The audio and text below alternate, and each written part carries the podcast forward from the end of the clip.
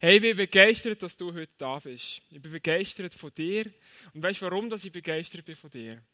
Es hat zwei Gründe.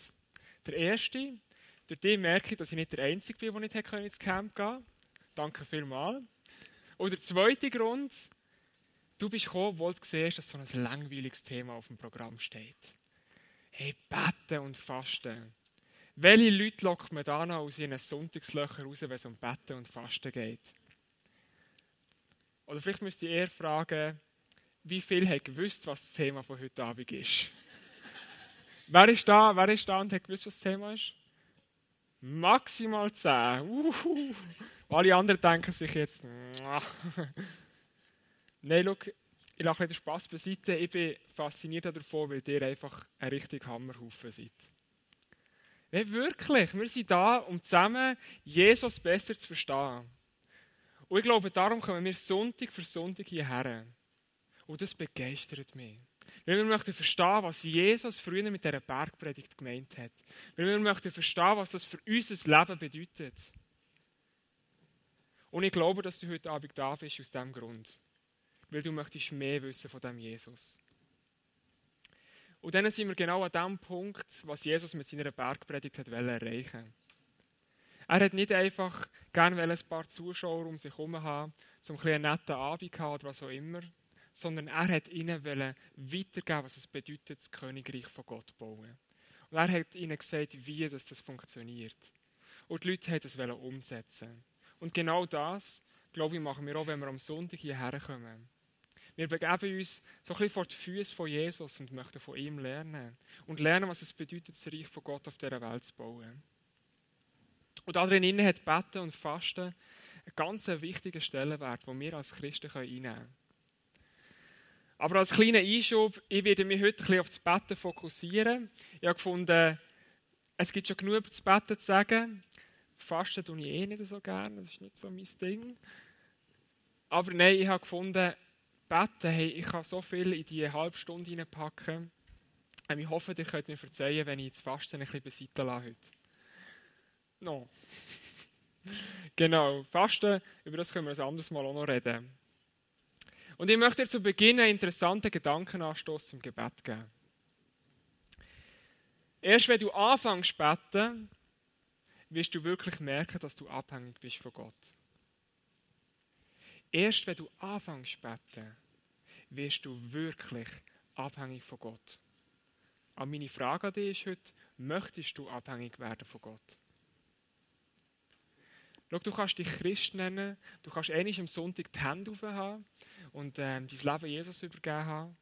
Du kannst in einer Small Group sein, du kannst nicht mehr mitschaffen, du kannst in der Kirche völlig aktiv sein. Aber das heisst noch lange nicht, dass du persönlich abhängig bist von Gott. Und ich wünsche mir für mein Leben, dass ich abhängig bin von Gott. Dass es nichts anderes gibt als ihn in jeder Lebenslage. Überall. Wünschst du dir das auch? Ich glaube, Beten hat darin eine wichtige Funktion. Und wenn wir das verstehen, so dass wir das verstehen können, müssen wir Jesus anschauen, was er dazu gesagt hat. Und ich steige da dazu ganz an einem besonderen Punkt ein, wo gerade vor dem Vater unser ist. Die Leute die haben nicht einmal zugelassen, sondern die sind zu Jesus hergegangen und seine Jünger die sind um ihn herum und die haben ihn Fragen gestellt. Die wollten wissen, Jesus, wie meinst du das genau? Ich habe es noch nicht gecheckt. Kannst du mir das noch anders erklären? Und mit dieser Haltung haben sie auch gefragt, Jesus, wie sollen wir beten? Du musst verstehen, dass damals die religiösen Führer für das Betten verantwortlich waren, hauptsächlich. Und die Leute sind mit ihren Problemen zu ihnen gegangen und haben ihnen gesagt, was, für was muss betet werden. Und dann haben die Priester das übernommen. Aber jetzt ist eine ganz neue Situation. Jesus möchte, dass jeder Einzelne anfängt zu beten. Aber sie fragen ihn, Jesus, wie geht das? Und das sagt Jesus in Matthäus 6, 7. Leiere nicht endlose Gebete herunter, wie Leute, die Gott nicht kennen. Sie meinen, sie würden bei Gott etwas erreichen, wenn sie nur viele Worte machen. Und Jesus sagt damit, weniger ist manchmal mehr. Weniger ist manchmal mehr. Manchmal braucht es gar nicht so viel. Und damit bisselt er ganz bewusst ein bisschen ans Bein der religiösen Führer damals. So richtig, ah, einen, einen reinbremsen.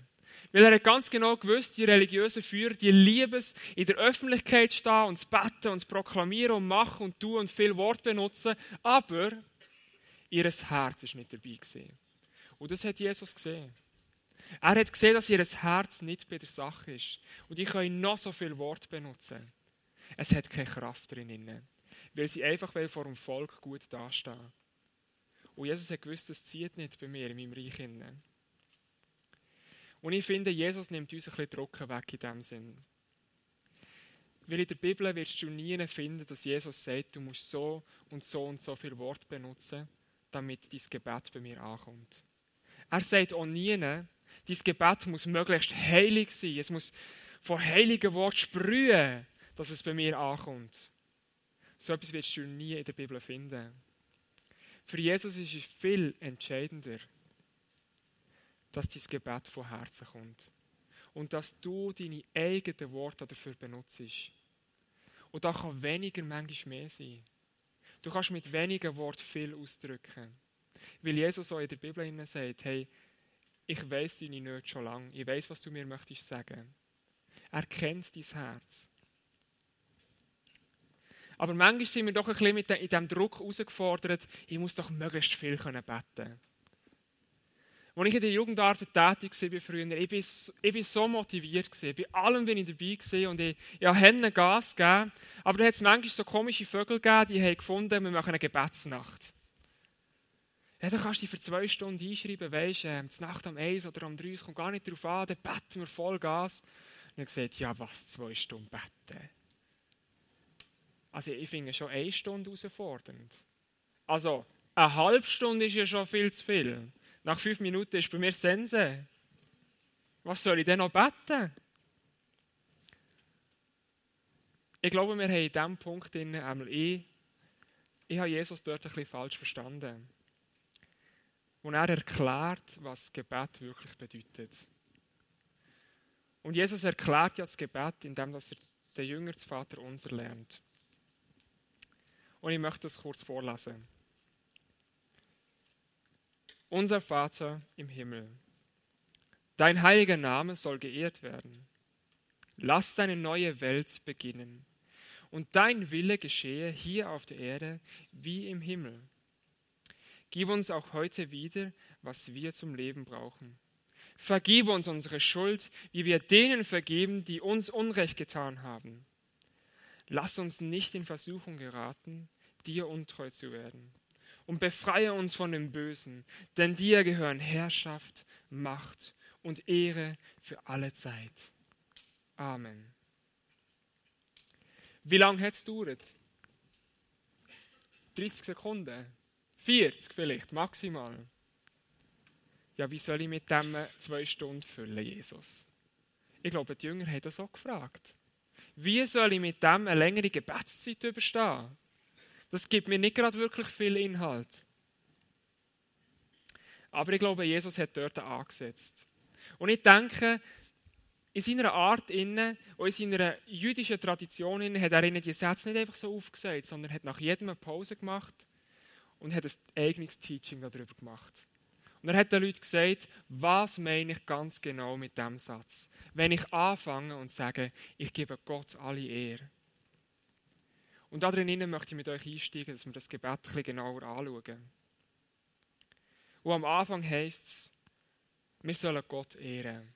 Wir sollen seinen Namen preisen. Wir sollen ihn gross machen. Hast du gewusst, dass das eine Aufforderung ist an dich? Es ist eine Aufforderung an dich, dort einen kleinen Stopp zu machen. Und dort in deinen eigenen Wort Gott zu sagen, was er für dich bedeutet. Hast du dir schon mal Gedanken gemacht, was Gott für dich bedeutet? Dass Gott für dich ein Heiler ist.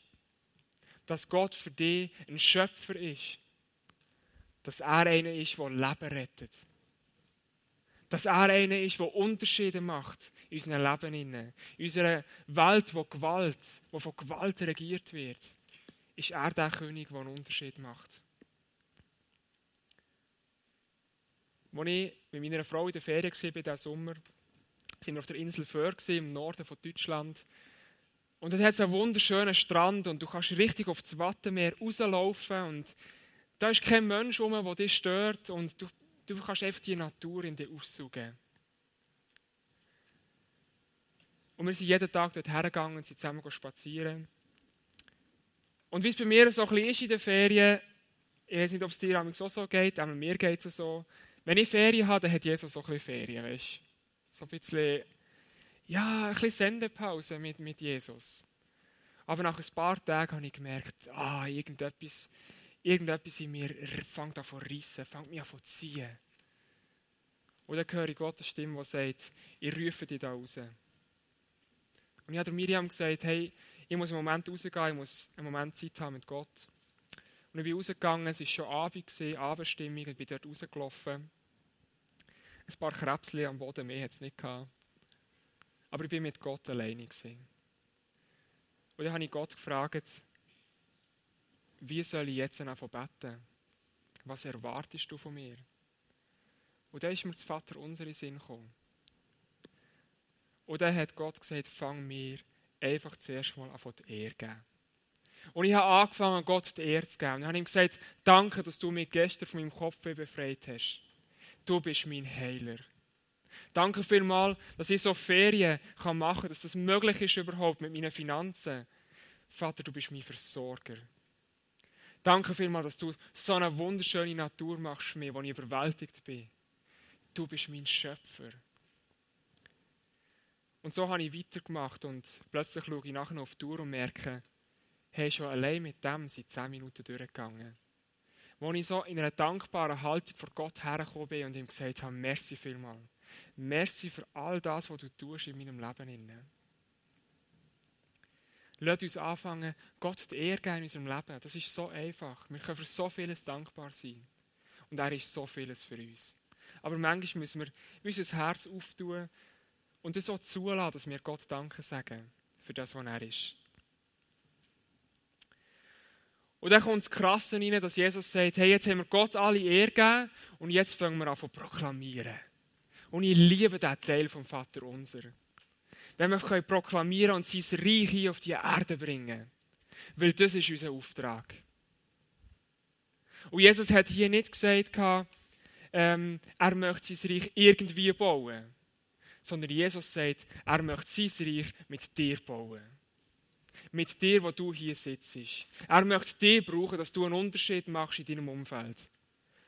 Aber wir müssen anfangen, das proklamieren in unserem Leben und das aussprechen. Und ich spreche aus, dass mein Kollege, dass der geheilt wird im Namen Jesus von seinen Schmerzen, die er tagtäglich hat.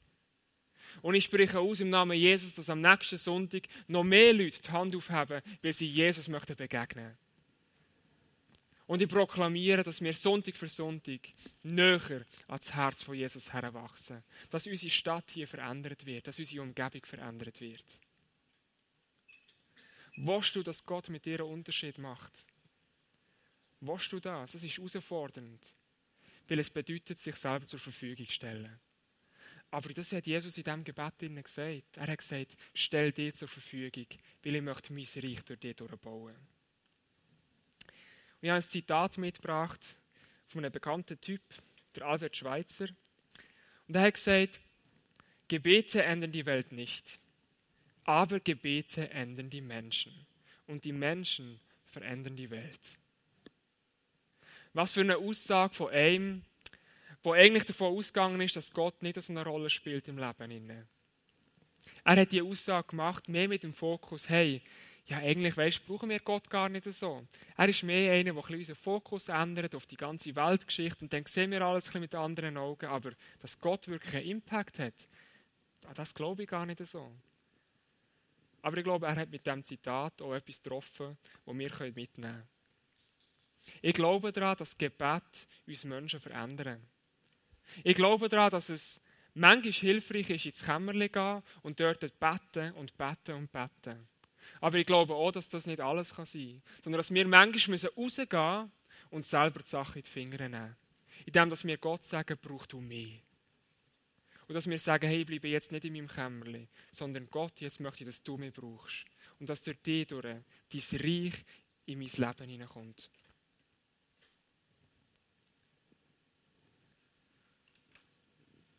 Und wenn Jesus nachher proklamiert hat, dann kommt er nachher zum Teil, wo man bitten kann.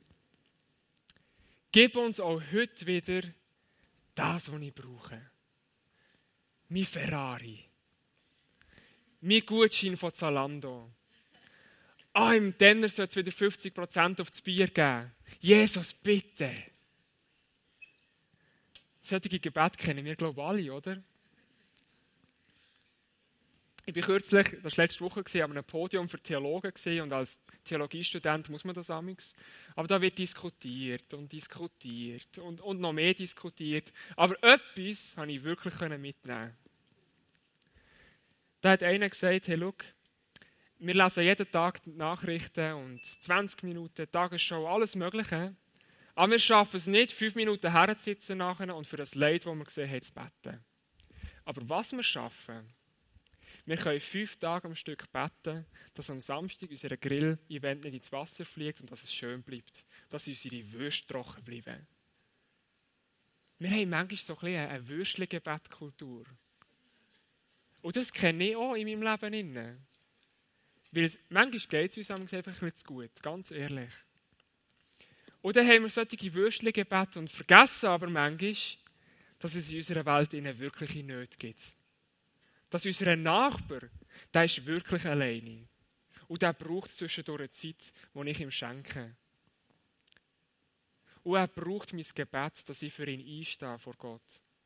Weil er glaubt noch nicht an den Jesus. Er glaubt noch nicht an die Hoffnung dieser Welt. Aber ich glaube daran und darum kann ich für ihn davon bitten.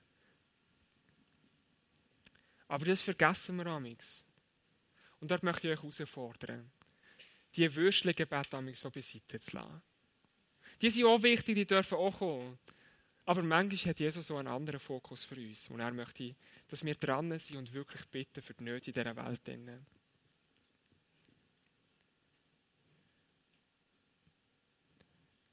Jesus schwätzt nachher auch über Vergebung.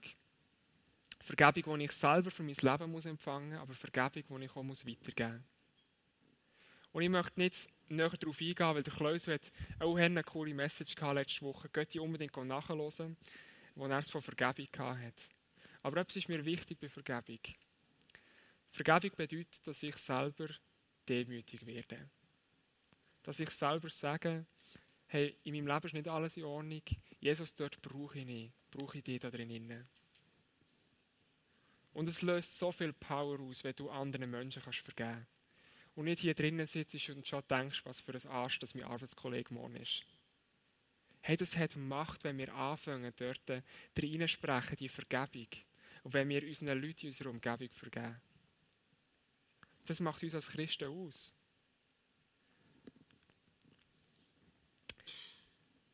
Ich möchte weitergehen zum Punkt der Treue. Jesus spricht auch davon, dass uns Gott nicht in Versuchung geraten soll dass er uns vom Bösen befreien soll. Und das heißt nichts anderes, als dass Jesus sagt, hey, schaut in eurem Leben, wo das ihr angreifbar seid. Wo hat eure Mauern, wo hat die Löcher drinnen? Wo passiert es, dass euch Gott muss, muss helfen, dass dir Satan ähm, nicht entgegenkommt? Und ich glaube, Jesus hat dort drinnen ganz genau gewusst, von was er redet. Er war 40 Tage in der Wüste. Und der Teufel, der ist nicht einfach gekommen und hat gesagt, hallo, ich bin der Teufel übrigens und ich, und ich tue dich jetzt versuchen. Dreimal sogar. Bist du bereit? Nein, er, hat, er ist bei ihm in den Kopf eingestiegen. In seine Gedanken hinein. Weil er ganz genau gewusst hat, wo das Jesus angreifbar ist. Jesus die, seine Herrschaft Gottes Herrschaft auf die Welt bringen. Und der Teufel hat das gewusst. Und was hat er gesagt? Er hat gesagt, Jesus, schau, ich gebe dir auf einen Klapp jetzt die ganze Welt. Ohne Mühe. Ohne, dass du ans Kreuz musst oder irgendetwas musst machen musst. Du kannst die ganze Welt haben, ich gebe dir sie. Du kannst deine Herrschaft aufbauen. Mit einer Bedingung. Du musst mich anbeten. Und dann hat Jesus die göttliche Größe gehabt und hat gesagt, nein, ich gehe einen anderen Weg. Ich werde das Königreich aufbauen. Aber ich mache es nicht auf die Art, wie du gerne möchtest haben. Weil dann fange ich an, dir zu worshipen. Dann fange ich an, dir, Satan, zu worshipen. Und nicht mehr meinem Gott im Himmel. Und ich glaube, dass Jesus uns dort herausfordert und sagt, wo sind deine Schwachstellen, wo du Gott kannst sagen, hey, dort brauche ich dich. Dort brauche ich einen Bibelvers, ein Gebet, das mich ermutigt, dass ich nicht schwach werde und dass ich nicht aufgebe. Bei mir ist das ganz klassisch, bei mir ist es die stille Zeit am Morgen. Die ist bei mir so angreifbar. Und ich weiß, ich will meine stille Zeit am Morgen machen. Nicht, weil man das so ein bisschen macht als guter Christ, sondern weil ich weiß, ich gehe anders in den Tag hinein. Weil ich weiß, dass mir Gott einen coolen Fokus gibt am Morgen, wenn ich auf seine Stimme höre. Aber die Zeit ist unheimlich umkämpft bei mir. Da kommt so oft der Gedanke, hey, hast du gewusst, das Meeting ist noch und das musst du noch machen und hast du das schon vorbereitet? Oh nein, das habe ich auch noch nicht gemacht. Und so schnell bin ich schon wieder im ganzen Arbeitsalltag in, obwohl ich noch daheim bin. Obwohl ich noch daheim bin und eigentlich erst zum Morgenessen bin, sind meine Gedanken schon noch immer anders und dann gehe ich zur Tür aus und gehe arbeiten. Und dort muss ich immer wieder sagen, Vater, hilf mir, hilf mir, dass ich dort nicht mehr angreifbar bin, dass ich dort meine Zeit mit dir anfange zu. Wo, wo bist du herausgefordert in deinem Leben? Wo brauchst du die Unterstützung von Gott? Dass er kann sagen, hey, ich halte treu zu dir, wenn du dich an mir wendest, an mich wendest. Und dann steigt Jesus wieder ein, am Schluss und sagt, hey, wie am Anfang geben wir Gott alle Ehre. Er liest dort vor und sagt, dir gehören Herrschaft, Macht und Ehre für alle Zeiten. Und mit dem beendet er das Gebet. Mit dem, dass er Gott nochmal sagt, was er für ihn bedeutet. Und du merkst, es entsteht ein Kreislauf. Es entsteht ein Kreislauf von einem Gebet, wo bei Ehre anfängt und bei Ehre wieder aufhört. Und vielleicht merkst du auch, wenn man all das so durchgeht, plötzlich ist man mehr als 30 Sekunden oder mehr als 40 Sekunden dran am Betten. Und du merkst, dass du abhängig wirst von Gott in dem Sinne. Warum? Weil all die Sachen, die wir jetzt angeschaut haben, bedeuten, dass Gott in jedem Lebensbereich von dir einen Einfluss hat. In hinterletzten Winkel von deinem Leben möchte er Einfluss nehmen. Und wenn du willst, dann wirst du abhängig von Gott. Aber das entscheidest du ganz alleine für dich. Ob du das möchtest. Ob du von ihm möchtest abhängig werden. Und wenn wir jetzt angeschaut haben, dass das Gebet zu deinem Gebet soll werden, dann ist es auch noch mega wichtig zum Anschauen, hey, was ist denn überhaupt mein Zugang zum Gebet? Denn oft scheitert es schon ein bisschen vorher, bevor wir überhaupt fangen an zu beten, wo wir gar nicht richtig wissen, wie soll ich überhaupt in die anbetende Haltung hineinkommen. Ich fühle mich gar nicht danach. Irgendwie spüre ich Gott nicht, er ist so weit weg. Wie komme ich in die anbetende Haltung hinein? Und dort gibt es auch kein Geheimrezept. Das Geheimrezept liegt darin, dass du das selber mit Gott herausfinden musst, was dein Zugang ist. Vielleicht bist du jemand, der früh am Morgen die Zeit mit Gott braucht, wo noch alles still ist, wo dein Kopf noch leer ist, wo du noch keine Termine im Kopf hast, wo du noch, ja, wie so ein bisschen aus dem Traumland rauskommst und merkst, hey, jetzt bin ich am besten empfänglich für Gott. Vielleicht bist du jemand, der im Worship in eine anbetende Haltung hineinkommt. Und das bin ich manchmal. Manchmal, wenn ich hinter an der Tür stehe und Leute begrüße, dann stehe ich nachher hinten her und ich fange an zu worship. Und bei diesen powervollen Songs, da, da komme ich einfach so in eine anbetende Haltung hin. Ich kann gar nicht anders. Manchmal berührt mich die Musik so tief, dass ich anfange, Gott Danke zu sagen. Und dass ich anfange zu proklamieren dass ich anfange, für die Leute, die hier innen sitzen, zu beten, weil ich dort hinten stehe und jeden Einzelnen von hinten sehe und fange zu beten. Berühr du denjenigen, berühr du sie heute an diesem Abend. Wo ich merke, das ist ein Zugang, den ich zu Gott habe. Vielleicht bist du aber auch jemand, der in einem ganz persönlichen Gespräch in eine anbetende Haltung hineinkommt, wo merkt, dass du mit jemandem Zeit verbracht hast, da kommen dir plötzlich Nöte entgegen. Da kommen dir Sachen entgegen, die du gar nicht anders kannst, als vor Gott bringen. Und darum gibt es so viele verschiedene Zugänge. Vielleicht können wir das Bild nochmal haben vom Strand von vorher. Das ist manchmal mein Zugang. Manchmal gehe ich einfach raus und ich bin überwältigt von der Schöpfung von Gott. Das berührt nicht jeden gleich. Aber mich berührt es. Mich berührt es, wenn ich sehe, was für Berge das Gott schafft. Wenn ich sehe, was für ein weites Meer das Gott schafft. Und dann komme ich automatisch in eine anbetende Haltung hinein. Hast du dir schon mal überlegt, was dein Zugang ist, wo du zu Gott hast, dass du in eine anbetende Haltung hineinkommst? Vielleicht fragst du Gott heute Abend, wie möchtest du gerne, dass ich vor dir komme? Wie möchtest du gerne, dass ich diesen Zugang zu dir nutze und anfange zu beten? Und ich wünsche mir, dass wir abhängig werden von Gott in dem Innen. Dass wir unser Leben bestimmen was Gott mit unserem Leben vorhat. Und wenn du möchtest abhängig werden von Gott, wenn du möchtest so ein Fanatiker werden, der die ganze Welt sieht von uns, dann fang an zu beten. Und beten und beten und nochmal beten. Du wirst merken, dass das Gebet dein ganze Leben umfasst. Du wirst merken, dass Gott so viel Einfluss möchte auf dein Leben und dich persönlich möchte verändern. Und schau, was mich am meisten berührt hat an dem ganzen Vater unser, das ist, dass Jesus sagt, in allererster Linie tun wir Gott ehren. Weil er sich in der Bibel mit so vielen Namen beschreibt. Entweder von Gott oder von Jesus ist immer wieder dreht. Und er wird in so vielen verschiedenen Facetten dargestellt. So viele verschiedene Namen werden für ihn genannt. Und mit all diesen Namen können wir vor ihn kommen und ihm sagen, danke, dass du der Gott für mich bist. Fangen wir an, Jesus zu ehren. Und das möchte ich mit euch heute Abend machen. So als Einstieg in eine Gebetskultur hinein, die uns wird verändern wird, die uns als Kirche wird verändern Und wenn dir etwas aufgefallen ist, wenn, du merkst, ich möchte so ein krasser Better werden, aber ich weiß nicht wie. Ich weiß auch nicht wie, dass ich schon nur drei Minuten soll beten soll. Dann bitte ich dich, gang nachher hinter ins Face-to-Face. Und lass für dich beten. Lass für dich proklamieren, dass du ein Better wirst. Dass du ein Better wirst in Gottes Reich. Und ich bitte euch zusammen aufzustehen. Und wir möchten jetzt, äh, wir möchten Gott ehren mit seinen Namen, und er sich in der Bibel darstellt. Und ich habe ein paar Namen rausgeschrieben, du wirst die hinten am Screen auch sehen, wenn ich die vorlese. Und ich bitte dich, nimm dir diese Wörter raus.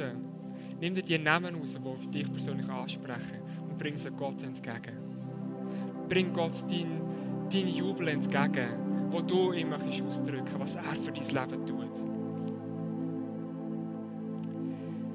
Jesus beschreibt sich als der Allgerechte, als das Amen und als der Beginner. Er beschreibt sich als der Berater, der Barmherzige, der Erlöser. Und er beschreibt sich als der Fels. Er offenbart sich als der Friedefürst, als der Gekreuzigte, der Geliebte. Und er zeigt sich als der Gerechte und als der Gesalbte. Er ist Gott der Höchste. Er ist Gott der Zeitalter. Und er ist Gott der Allmächtige. Er ist Gott des Bundes und er ist Gott der ganzen Erde. Er ist Gott des Friedens. Er ist Gott des Gerichts. Er ist Gott aller Gnade. Er ist Gott der Götter und Gott der Heilige, Gott der Herrliche und Gott des Himmels. Er ist Gott der Erde, Gott der Hoffnung, Gott der Höhen und Tiefen. Er ist der Gott Israels und er ist Gott der Juden. Er ist Gott der Lebendige. Er ist Gott meines Lebens. Er ist Gott der Liebe. Er ist Gott der Nähe. Er ist Gott meiner Rettung. Er ist Gott der Treue. Gott der Vergebung. Und er ist Gott die Wahrheit. Er ist der Gütige. Er ist das Haupt. Er ist der Heilige und er ist der Heilbringende. Er ist der Helfer und der Herrscher und er ist der Herzenskenner. Er ist der Hirte. Er ist die Hilfe. Er ist die Hoffnung. Und er ist der Hohe. Er ist der Erhabene. Und er ist der Hüter. Und er ist die Jubelfreude. Er ist der König. Er ist der König der ganzen Erde. Und er ist der König der Herrlichkeit und König des Himmels. Er ist König der Herrscher. Er ist König der Könige. Er ist das Lamm und er ist der Lehrer und er ist das Licht und das Leben. Er ist der Lohn. Er ist der Löwe und der Mächtige. Er ist die feurige Mauer. Er ist der Offenbarer und er ist der große Priester. Er ist der Prophet. Er ist der Retter. Er ist der Ruhebringer. Er ist der Schöpfer, der Sohn, die Sonne, die Stärke, die Sünde für uns. Und er ist Heil meines Lebens.